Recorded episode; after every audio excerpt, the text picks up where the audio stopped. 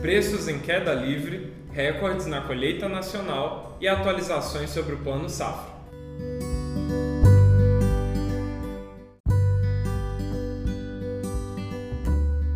Olá, eu sou Thiago Carvalho da Tarkin e trago agora para você as principais notícias do mercado do milho.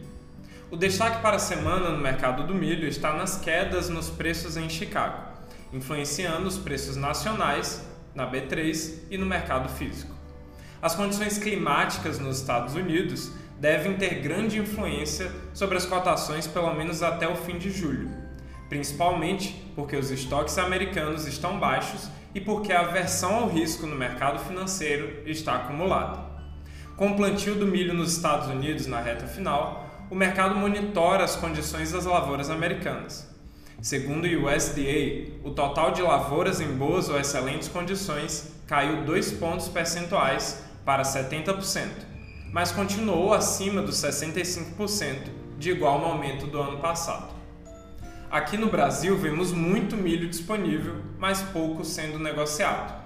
Mesmo com todos os problemas, as lavouras estão muito boas, com a previsão de colheita de 90 milhões de toneladas. Isso depois que em Sorriso, no Mato Grosso, a maior região produtora do país, colheu uma safra abundante. Esse cenário também impulsiona as exportações brasileiras no milho, que devem alcançar um recorde de 43 milhões de toneladas em 2022. Para acompanhar os principais indicadores ou saber a cotação específica da sua cidade, além de outras informações e conteúdos, acesse gratuitamente o aplicativo da TARC no seu celular. Por fim, faltando uma semana do término do ano agrícola, a cadeia do agronegócio segue aguardando o anúncio do lançamento do novo Plano Safra. Segundo a Frente Parlamentar da Agropecuária, a expectativa do governo é que o lançamento ocorra na próxima quarta-feira, 29 de junho.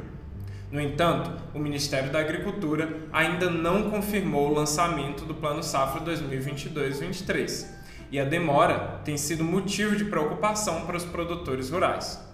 O lançamento do plano será em um período em que a economia do Brasil e do mundo está turbulenta. Os custos de produção estão elevados, alimentos mais caros e o poder de compra do consumidor está reduzido. A agricultura vem solicitando entre 20 bilhões e 22 bilhões do Tesouro para equalização de taxas, de modo a oferecer cerca de 120 bilhões com taxas equalizadas, de um total almejado de 330 bilhões de reais. Até o momento, somente 1,2 bilhão de reais está garantido para o segundo semestre do ano, o primeiro da safra 2022-23.